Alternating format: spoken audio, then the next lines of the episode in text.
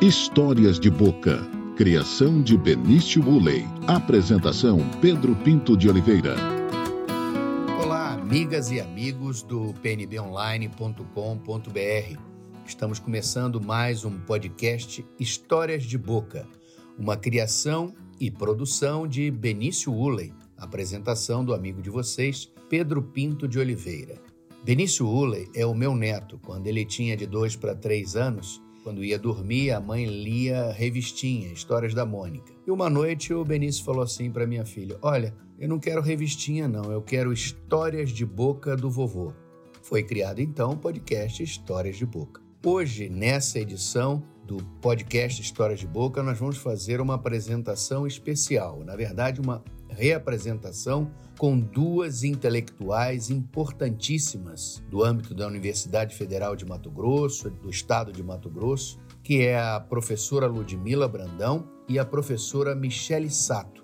Nós vamos rever, e no caso, rever ouvindo as abordagens das duas intelectuais, das duas professoras da nossa UFMT sobre o atual contexto da pandemia e o atual contexto do governo Bolsonaro no Brasil e as suas implicações desse governo e da pandemia. Eu quero chamar primeiro, lembrar a apresentação da professora Ludmila Brandão. Então vamos ouvir o que a minha amiga, a professora Ludmila, falou sobre esse contexto. Você, como arquiteta, historiadora, vamos começar falando um pouco aí do contexto atual do nosso país. Ludmila, o que, que, o que, que a gente pode pensar de um país hoje, nessa situação de pandemia e com um governo, com um presidente que faz questão de não liderar, de não conduzir o país no enfrentamento a essa pandemia? Olha, Pedro, é muito difícil dizer algo mais além do que já foi dito e está sendo dito diariamente pelas pessoas que estão aí na resistência a esse governo. Né? A gente vive uma espécie, eu já brinquei com isso, mas é sério, uma espécie de idade média é, contemporânea, porque esse governo representa as piores coisas da, das piores épocas da história da humanidade. Porque ele é contra a, a, a cultura, ele é contra a arte, ele é contra a ciência, ele não sei se verdadeiramente ou só retoricamente adere a uma expressão religiosa que é que é completamente alheia ao espírito cristão, porque é um homem que defende armas, que defende tortura, que é, é extremamente machista, que é preconceituoso.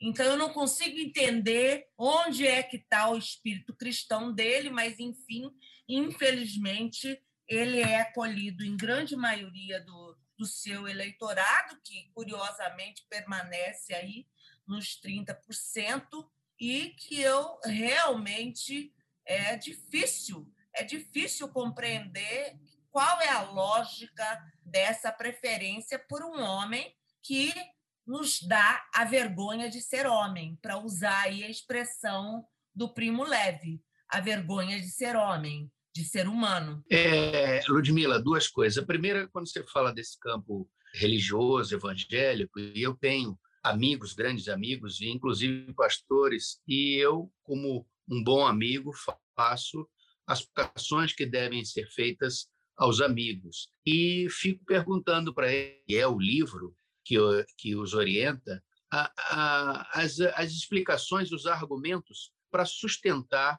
é, uma figura dessa no comando do país? A gente não encontra, né? É, certamente. O que, o, o, o que eu tenho pensado, é, eu me lembro quando ainda era muito jovem e que se falava muito no Brasil do coronelismo, né? que eram os, os donos de terra, que tinham as pessoas que viviam nessas terras e que trabalhavam para a pessoa e que, na hora de dar o voto, né, era um voto de cabresto. Então, nós temos atualmente um coronelismo que é exercido por igrejas evangélicas, evidentemente, que eu não estou falando de todas, eu estou falando especificamente de algumas igrejas que têm um suporte midiático é, é, estupendo, que não poderia funcionar assim, né? assim como alguns partidos e coronéis né?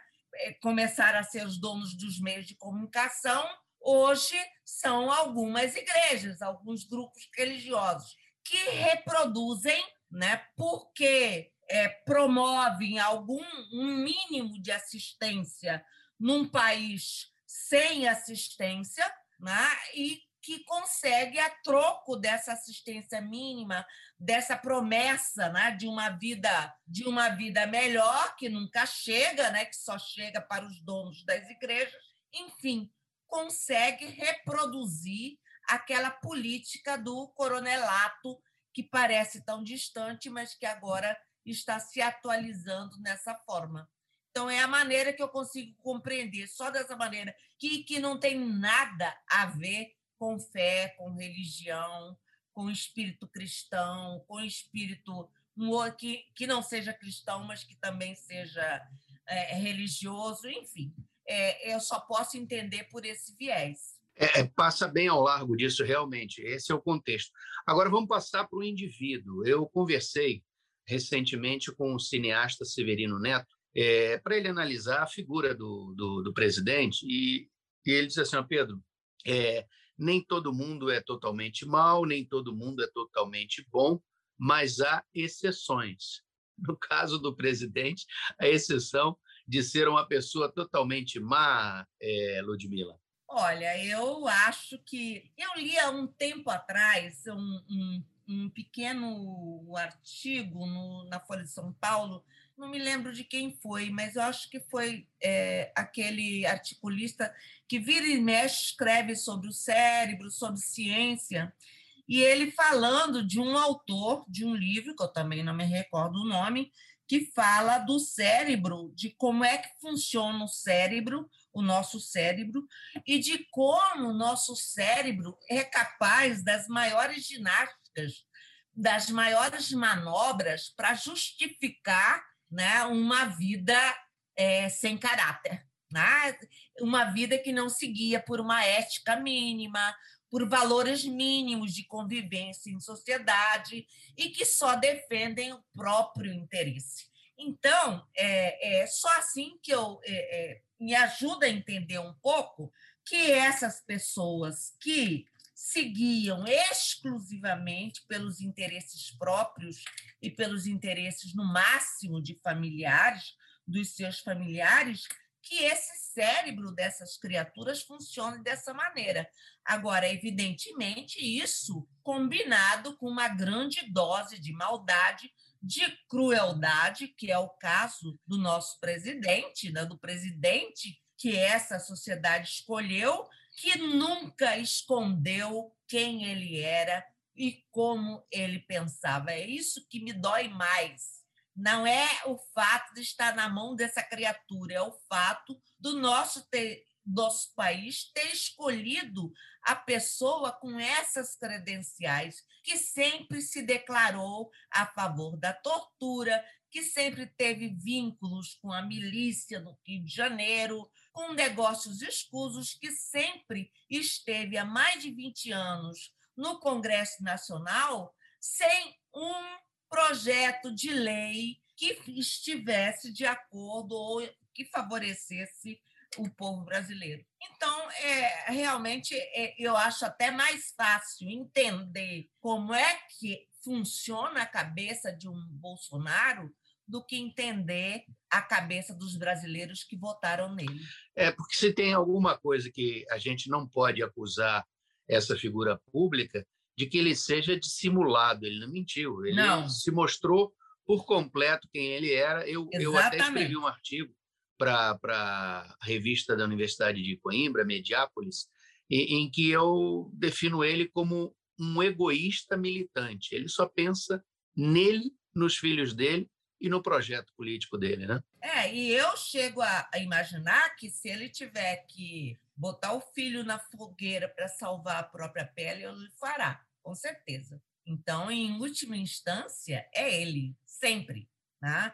Então, é isso. É, é, um, é um, um sujeito sem nenhum caráter aí, caráter não, no, não de característica, mas caráter de qualidade mesmo, de valor. Né? Então, é, é, é isso. É, você tem toda a razão. Ele é isso tudo e um pouco mais. Né?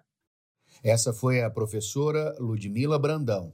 E agora vamos ouvir na sequência, porque se completam esses pensamentos dessas duas brilhantes intelectuais de Mato Grosso, a professora Michele Sato. Vamos falar sobre assim o desencanto, a situação do, do, do Brasil hoje com a pandemia e com o governo que hoje ocupa o, o espaço de poder. Qual é a avaliação que você faz hoje do governo Bolsonaro, Michele? A pior possível. Né? Um governo insensato, insensível, incoerente, injusto, sobremaneira, é, negacionista. Ontem assisti a Cátia Abreu. Quem diria que um dia eu ia gostar do que aquela mulher falava? Mas ela falou para o Araújo que ele era um negacionista compulsivo. Eu, eu gostei, eu dei risada disso daí. Eu acho que há inúmeras fotografias que, que eu andei colecionando aí da imprensa, dele fazendo tumulto, sem máscara, é, estimulando a população a, a fazer o mesmo, né? Ele deveria ser o exemplo. Então, acho que essa CPI chega no momento correto, eu, particularmente, me surpreendi com a condução do Renan Calheiros, eu acho que ele está ótimo, embora algumas pessoas falem que ele tinha que ser mais neutro e mostrar menos ódio pelo Bozo, mas eu, particularmente, tenho gostado do desempenho dele. Acho que ele faz perguntas muito inteligentes. Claro que ele tem assessoria, mas ele é firme. E é, eu estou muito esperançosa com essa CPI. Você acha que não vai terminar, é, não vai terminar em pizza? Em pizza? Não, acho que não. Acho que os legisladores estão muito de olho nisso daí, e é uma forma da gente dar uma forçada no impeachment. É, acho que dá para a gente fazer um barulhão, porque está indo tudo muito bem, né? na minha visão. Eu tenho acompanhado todos os dias essa CPI aí. Estou fazendo algumas coisas, mas estou ouvindo Caia colar, levo o celular e fico ouvindo. Então, eu acho que é é, a, a, postura governista foi extremamente, não foi nem negligente, eu acho que foi cruel, sabe, com é, essa coisa de cloroquina, com negacionismo, e, e, e, mais uma vez nós, nós da ciência, né, nós professores universitários, universitários testemunhamos com veemência o quanto a ciência é ligada à política, né, porque sem é, as relações internacionais feridas, o insumo da China e da Índia viriam aqui para a gente produzir as vacinas com uma quantidade boa.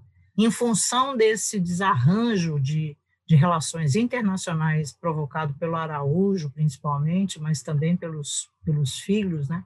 Diz que o Carlos Bolsonaro estava na, nas negociações da, da vacina, o que, que, que faz um vereador nessa situação? Então, essa, isso é uma coisa que a CPI vai, vai tentar chamá-lo né, e verificar. Na dependência dessa relação política, eu acho que é importante é, denunciar isso. Olha, tá vendo? As vidas morrem se você não se der bem, se você não fizer um bom papel governista lá fora. É, e dessa relação da, da questão da, da, da ciência, o lugar da ciência, a relação é, dessa conexão com, com outros segmentos da própria sociedade, em especial a própria política, né? Exatamente, né? E, e fala bobagem, dá, dá vergonha, né? As pessoas, é, é, eu acompanho muito o noticiário internacional também, Le Monde, Guardian, é, New York Times, eu leio, e você vê as das besteiradas toda que o, o Bozo fala aqui e sai manchete nos outros países. Dá uma vergonha desgraçada, né? Então, acho que foi, que nem eu disse, não foi só negligente, não, foi, foi cruel, foi realmente biocida, né? Não foi só genocida, não, não matou só ser humano, mas está fazendo um papel horrível, né? O Salles agora está sendo procurado pela promotoria pública em função da, da morte da vida, então não é genocida, né? Ele é um, é um governo ecocida, um governo que está matando o planeta Terra. Bom, e esse podcast especial dessa semana, revisitando os conceitos, as abordagens das professoras Ludmila Brandão e Michele Sato, nós vamos encerrando essa edição. E chamando então para uma próxima entrevista na próxima semana, mais conversas aqui no podcast Histórias de Boca, uma criação e produção de Benício Uley, com a apresentação do amigo de vocês, Pedro Pinto de Oliveira. Até a próxima semana.